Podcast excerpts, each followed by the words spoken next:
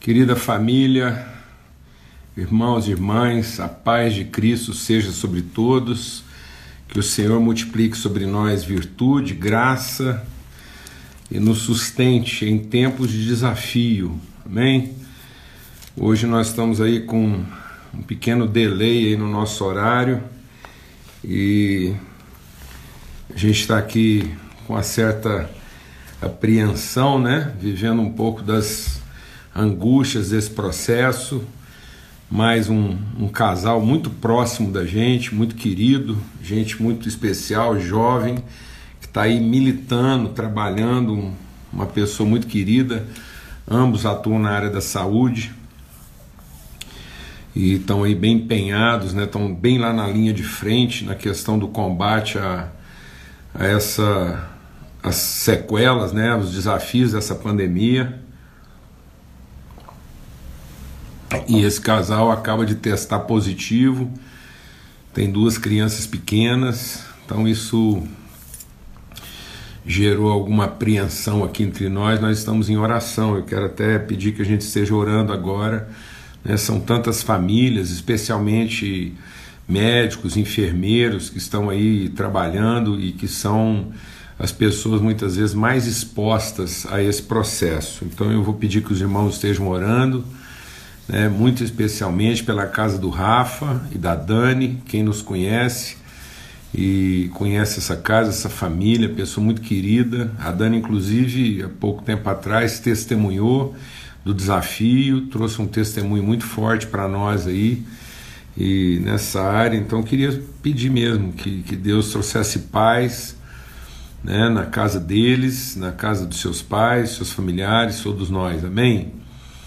E que Deus possa realmente assim nos instruir nesse momento. São tempos mesmo de, de obscuridade, né? é um vale que a gente atravessa e é uma viração do dia. Eu acho que mais do que nunca, desde o dia que a gente está refletindo e meditando aqui, hoje, hoje especialmente com essa família, né, com quem nós estamos muito próximos, é, mais gente aí testando, que também testou positivo. Então, num, num sentido bem, é, bem é, é, real mesmo, né? bem contundente essa questão da gente atravessar uma viração do dia. Né? O dia vem claro e a noite se aproxima. Né? E tempos de, de, de angústia mesmo. Então vamos estar em oração agora. Pai, muito obrigado pelo teu amor acima de tudo, pela tua fidelidade, a tua misericórdia. As misericórdias do Senhor são a causa de não sermos consumidos, ó Pai. Então, nosso coração quer descansar na, na paz do Senhor, que o Senhor faça resplandecer sobre todos o teu rosto e nos dê paz. Que a paz de Cristo guarde as mentes e os corações. A gente continua aqui em oração, clamando, especialmente né, por todas as pessoas que estão aí sendo diretamente, bem diretamente afetadas, alguns que inclusive estão nos acompanhando agora, que, que a bênção, a mão poderosa do Senhor, a mão que consola, que cura, que liberta. A tua vontade é boa e perfeita. O que, que nós podemos pedir ou dizer ao Senhor? A tua vontade é boa e perfeita, mas o Senhor, como Pai maravilhoso, nos convida a apresentar diante de Ti o desejo do nosso coração. E o desejo do nosso coração é sempre em favor daqueles que estão próximos de nós, daqueles com quem a gente se relaciona, o Deus de maneira tão próxima, tão íntima, então que como, como aqueles, aquelas pessoas que te procuraram pedindo cura, libertação para os filhos, para os amigos. É o que nós fazemos agora, Pai. É o que nós queremos. O Senhor nos consola, nos fortalece. Mas o desejo do nosso coração é que essas pessoas sejam levantadas do seu leite de enfermidade, ó Pai, no nome de Cristo Jesus. Amém e amém. Graças a Deus.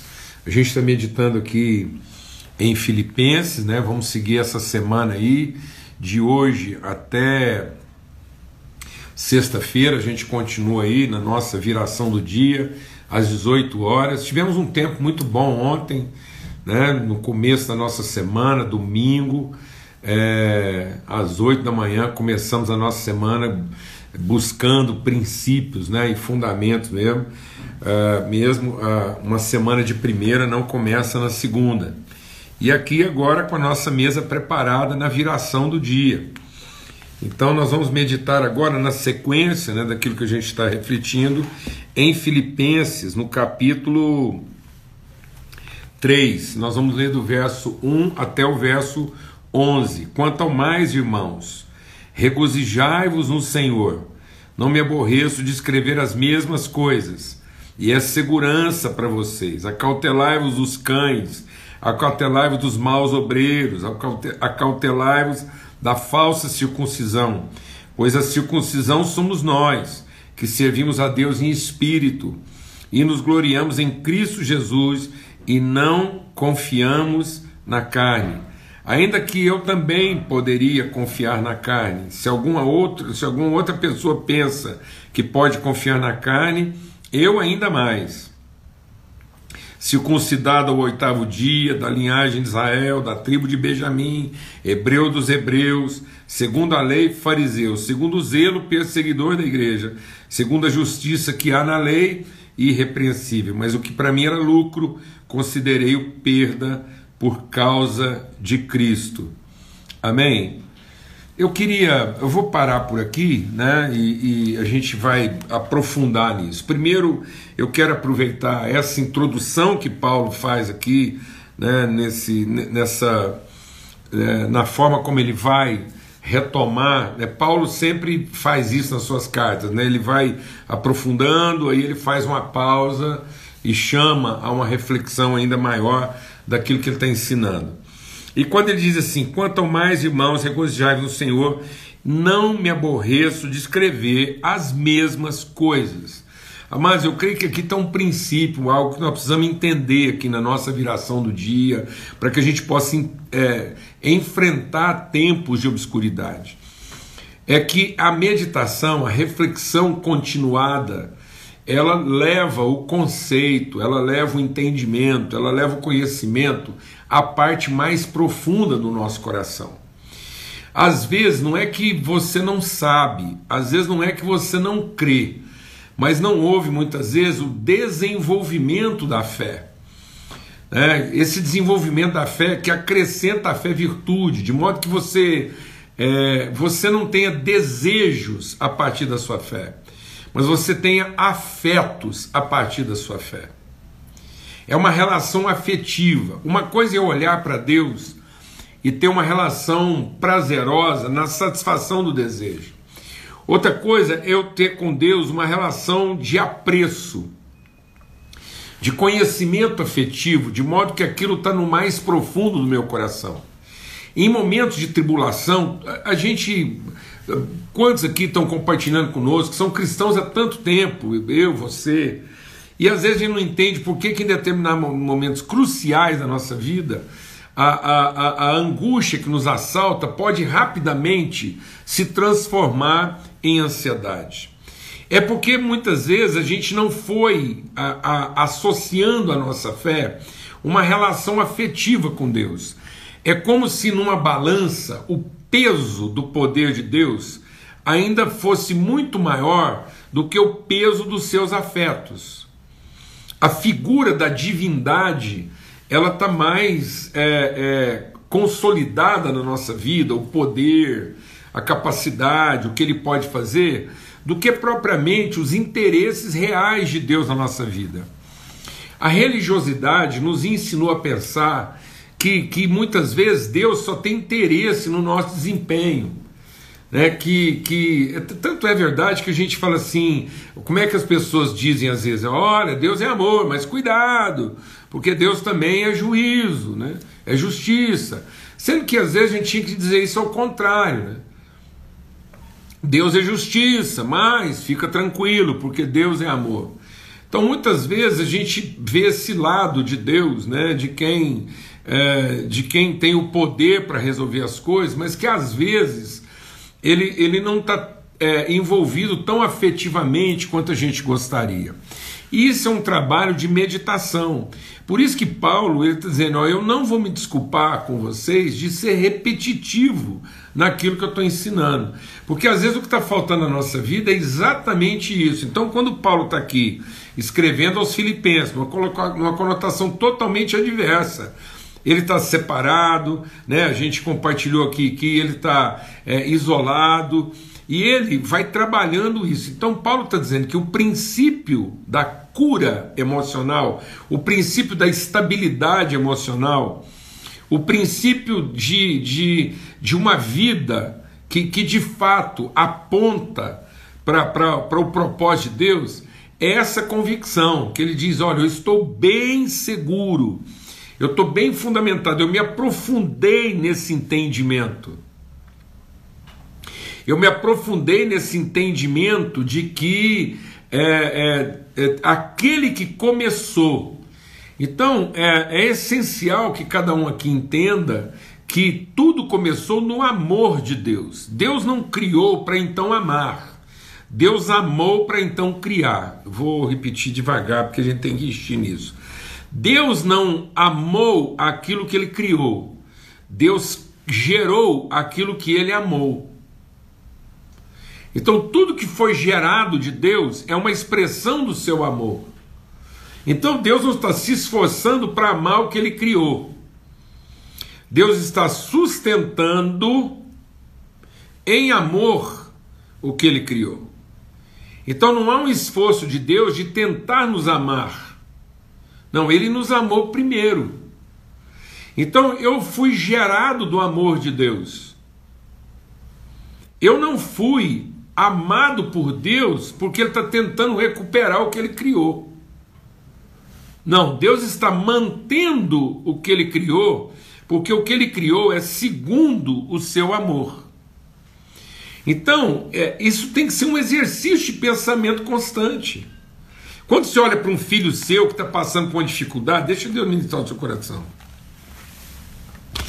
Às vezes a gente acha que vai conseguir ter por um filho nosso um sentimento maior. Então, às vezes, a gente está lá, você, a gente ama os filhos, né? ama a esposa, o marido, você ama a família, a gente quer o melhor para eles. Então, quando acontece alguma coisa errada, a gente fica com aquela sensação de que quem mais ama aquela pessoa é a gente. Vou explicar. Você só tem esse impulso de amar alguém porque Deus amou primeiro. Porque se não fosse o amor de Deus, amado, a gente comia as crias. Porque não há ninguém bom. Não há ninguém bom. Então, quando você tem um pulso de amar uma pessoa, isso é um sinal de que Deus está movendo você com o amor dele em favor daquela pessoa. Então não é, deixa Deus ministrar o seu coração, não é a gente que está atraindo o amor de Deus para a pessoa. É o amor de Deus que está nos movendo a ela. Amém. Então, por isso que Paulo diz que não há como se gloriar na carne.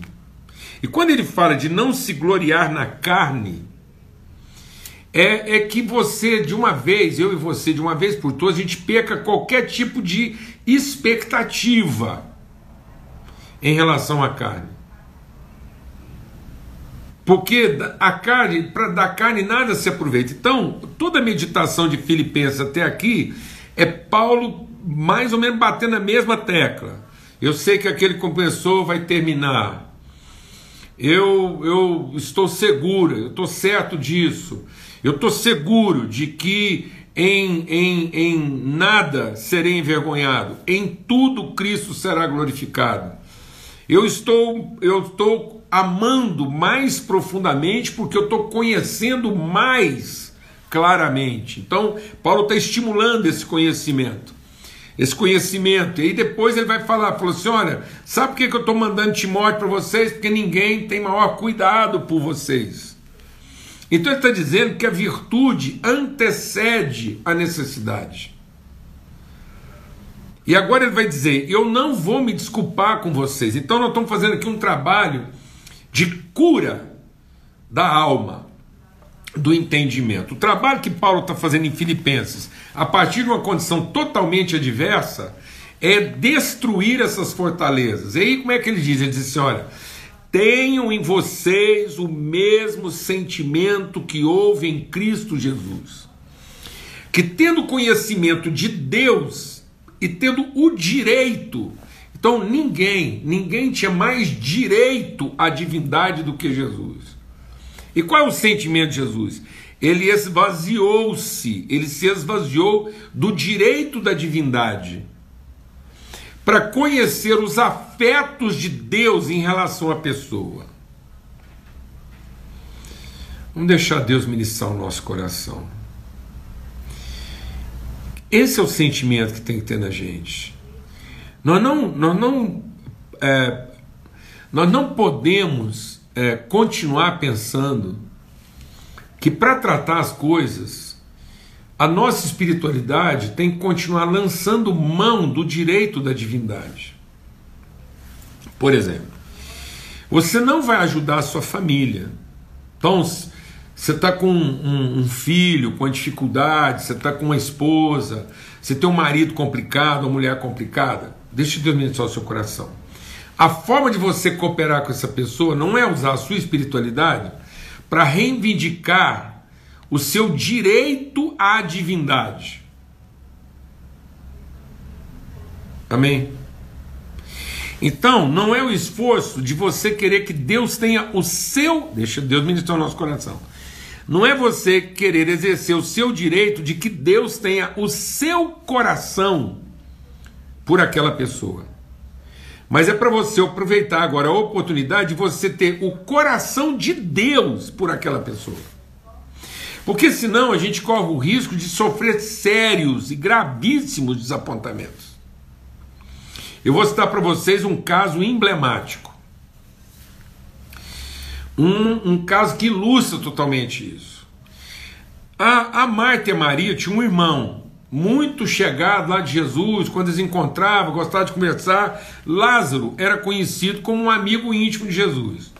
Ele não era, ele não estava nem na categoria dos apóstolos, não, amigo, pessoal, bater papo, conversa, visitar. Era onde Jesus se hospedava, ia lá, quando ele estava passando por lá, era na casa do Lázaro que ele ficava. Chegado. Esse Lázaro ficou doente. E aí mandaram um recado para Jesus: deixa Deus ministrar o seu coração, para você não sofrer de forma equivocada e, e para que nós possamos amadurecer na nossa fé. O Lázaro ficou doente. Sabe qual foi o recado que a Marta mandou para Jesus? Falou assim: olha, vocês vão lá avisar Jesus. Vocês vão lá avisar Jesus que o amigo dele está doente. A Marta nem não falou meu irmão está doente. Não, ela falou assim: lembra Jesus quem é que está doente. É um chegado dele. Tá vendo como é que a gente tem essa tendência? de tendo conhecimento de Deus, querer usar o nosso direito à divindade. Então, você pensa que Marta estava sofrendo? Deixa Deus ministrar o seu coração. Porque incredulidade, incredulidade não é falta de fé. Incredulidade é uma fé mal fundamentada. É uma forma de crer e pode ser uma forma de crer, inclusive naquilo que Deus falou, mas que não é o que ele disse. Então o fariseu era um especialista da incredulidade. E o fariseu não era o símbolo da incredulidade porque lhe faltava crença. O fariseu é o símbolo da incredulidade porque ele colocou a crença dele na capacidade dele de ser reconhecido por Deus na sua necessidade. Então é como se ele usasse a fé dele para ter direitos à divindade. Então tá vendo como é que o fariseu não está com. O fariseu ele era, ele era um equivocado nesse sentido, presta atenção. Aí a Marta mandou esse recado. E falou: fala lá que é o amigo dele que está doente. Sabe o que aconteceu? O que, você. Quando a Marta mandou esse recado, o que, que ela estava esperando? Ela estava esperando que quando Jesus ouvisse essa mensagem, ele parava tudo o que estava fazendo e vinha correndo salvar o que? O amigo dele. Sabe o que, que a Bíblia diz? Jesus permaneceu onde estava mais três dias. Sabe o que, Jesus estava esperando? Que a coisa piorasse. Jesus estava esperando que a coisa piorasse, ou seja, que se esgotasse de uma vez por todas a força da carne. Amados, nós não vamos conhecer o afeto de Deus enquanto não se esgotar a força da nossa carne. Enquanto a gente não parar de dar sugestões para Deus de como nós gostaríamos que Ele agisse e ouvir de Deus como é que Ele quer usar a nossa vida naquela situação. Muita gente pensa que Jesus operava milagres, deixa Deus ministrar o seu coração. Muita gente pensa que Jesus operava milagres porque ele dava ordens a Deus. Então, ele, como um filho de Deus, santo, toda hora que ele falava, Deus saia correndo fazer o que? Não. Sabe por que Jesus operava milagre? Porque ele ouvia de Deus o que, que ele tinha que fazer em favor daquela pessoa. Então, quando ele falava, ele falava como quem tem autoridade. E não como quem está exercendo poder. E as pessoas acham que milagre é atribuição de quem tem poder, amado. Não prodígios, até os, até os, os magos de Faraó operavam prodígios. Mas o milagre da transformação, quem opera é quem tem autoridade. Então Jesus ficou lá. Porque a Marta estava esperando o que, amado? Um milagre. Ela estava esperando uma, uma intervenção divina. E Jesus deixou a coisa piorar. E quando ele chegou lá, a coisa estava era pior, estava era fedendo, fedendo. Tanto é que a Marta falou para ele: nem mexe, porque quando o senhor tinha que estar aqui, o senhor não estava. Presta atenção no que Deus está falando, porque essa palavra é a palavra, amados, da, da viração do dia. Quando finalmente Jesus chegou, a Marta desabafou. Ela não aguentou, ela já estava por conta com Jesus. Ainda mais depois daquela reprimenda que Jesus passou nela lá, que, que ela ficava ocupada demais, foi Jesus pisar no arraial dela, que, que ela falou? Se o senhor tivesse me escutado, se o senhor tivesse me ouvido, a preocupada, se o senhor tivesse me ouvido, tivesse vindo na hora que eu pedi, essa bagunça não tinha acontecido, meu irmão estaria vivo. Faltava crença no coração de Marta? Não, faltava fé. E às vezes a gente está confundindo essa crença que nós temos em Deus com o conhecimento que nós podemos ter de Deus. E às vezes nós temos uma crença em Deus. E a gente acha que com essa crença nós vamos nos apropriar do direito da divindade. E nós não conhecemos, nós não estamos deixa Deus ministrar o nosso coração. E às vezes não está seguro das intenções de Deus em relação à pessoa. A gente tem medo. Mas a gente tem medo de se largar para Deus, ele vai tomar a decisão errada. Então a gente já tem que avisar Deus, ó oh, Deus, quem está doente é o fulano, trabalhou para o senhor, fez isso, é o fulano, não sei o quê. Não. Paulo, quando orou pelo Timóteo, ele falou aqui, lembra que ele falou aqui, falou, Deus, Timóteo estava doente, eu conversei com o senhor. Deus, Timóteo está doente, quer dizer, eu mesmo, filho, não está aqui. Em tese, era melhor o Timóteo estar tá com o senhor mesmo, mas é o seguinte, está pesado. Está pesado, só isso. Sabe o que, que Paulo falou com Deus para resolver a questão do Timóteo? Só falou assim: está tudo certo. Está tudo certo. Se for a hora do Timóteo ir embora, está tudo certo. Se for a hora de eu ir embora, está tudo certo. Só está um pouco pesado. E aí, amados? Não foi Paulo que convenceu Deus. Foi Deus que revelou para Paulo uma vez mais sua gentileza, seu afeto, seu cuidado, sua presença, que sua conversa. Sua conversa de pai e filho, uma conversa de família. Então por isso Paulo está dizendo, eu não vou me cansar de repetir isso para vocês, não. Porque isso não é um assunto da carne. Se fosse uma questão da carne, Eu, eu, eu dava uma carteirada que eu calava a boca de todo mundo. Se o ministério fosse em cima de um direito, de uma capacidade, de uma teologia, de uma doutrina, meu Deus, essas coisas embrulham o estômago da gente. A gente fica vendo aí uma, uma, um cristianismo calcado em títulos, diplomas, currículo e bibliotecas e sei lá o quê. E a gente fica achando que essa quantidade de coisa é que nos credencia, que nos habilita é uma carteira, é carteirada em cima de carteirada, e Paulo diz assim: se fosse para dar carteirada, eu calava a boca de todo mundo, não é questão de carteirada, não é questão de quem sabe mais. Está todo mundo achando que é porque acertou na doutrina. Não, mas são os afetos. São os afetos. São os afetos, as afeições de Deus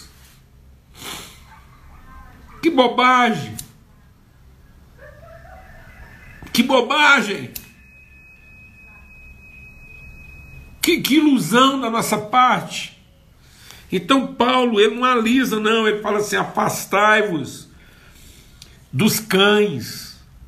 Sabe o que é um cão? Fala, por que, que o cão? Por que, que os cães não entrarão no reino dos céus? Porque os cães são um tipo de bicho, de animal, que uma cadela engravida de mais de um macho na mesma barrigada. Então, quando nasce uma ninhada de cachorro, de seis cachorros, pode ser que tem três pais diferentes. Então você sabe quem é a mãe deles, mas não consegue identificar quem é o pai.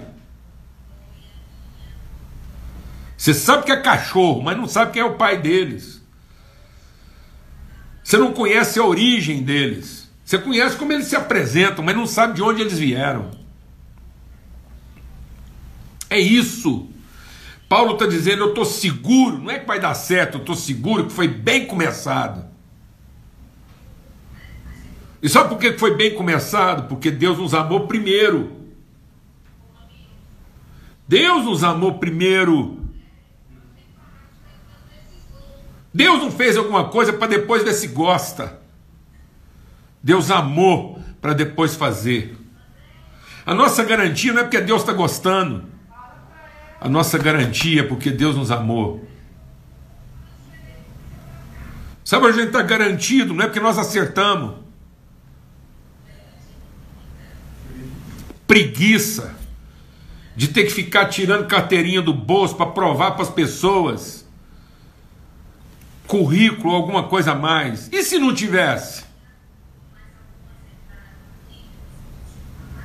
E se não tivesse?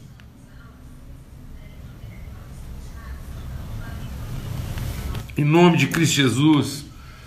E Paulo diz: saia disso, saia disso. Maus obreiros. Quem são os maus obreiros? Aqueles que estão constantemente buscando algum tipo de, de, de, de reconhecimento, de recompensa, de valorização. Saiam disso. Toma cuidado com esse legalismo, essa, essa coisa que, que, que, que oprime, que escraviza, que evidencia competências, que exacerba capacidades, mas totalmente desprovida de afeição, de respeito pela pessoa e pelas relações.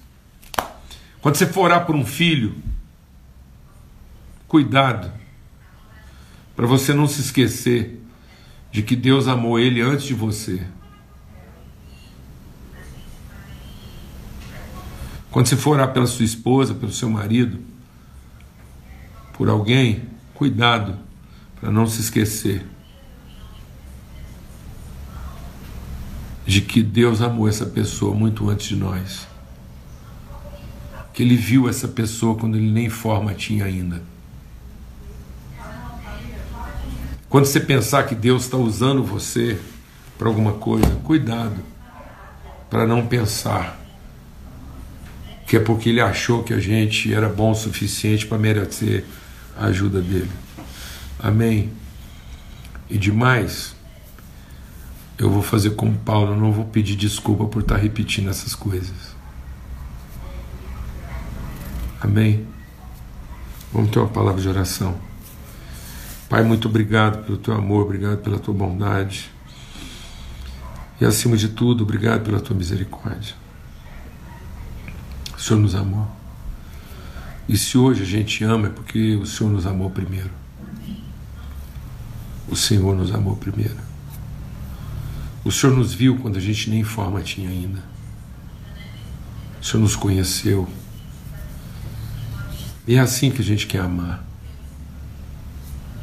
A gente quer amar de tal maneira que a gente possa conhecer como nós somos conhecidos. A gente não quer ter que apresentar as pessoas para o Senhor, mas nós queremos ser apresentados às pessoas pelo Senhor. Então, que o Senhor nos apresente as pessoas. Às vezes a gente está equivocado pensar que nós apresentamos os nossos filhos ao Senhor. E na verdade o Senhor tem tentado apresentar seus filhos a nós. São seus filhos sua família, aqueles que o Senhor amou. Que a gente encontre em paz. Que a gente encontre paz em sermos apresentados àqueles que o Senhor amou e sermos apresentados àqueles a quem o Senhor ama. E que isso traga paz ao nosso coração. Que a gente não seja como os cães, que não conseguem saber quem é o Pai, mas que nós possamos viver as relações sabendo que o Senhor é o Pai. É o Senhor quem começou. No nome de Cristo Jesus, Senhor. Amém e amém. Graças a Deus. Uma boa semana para nós aí, né? Se Deus quiser, amanhã, e se Deus quiser, até sexta-feira, às 8 horas, na nossa viração do dia. Um forte abraço a todos. Continuamos aí na nossa reflexão em Filipenses e hoje a gente abriu o capítulo 3, tá bom? Era para a gente ir até o versículo 11, fomos até o versículo 7, mas está tudo certo. A gente continua nesse empenho aí. Forte abraço a todos.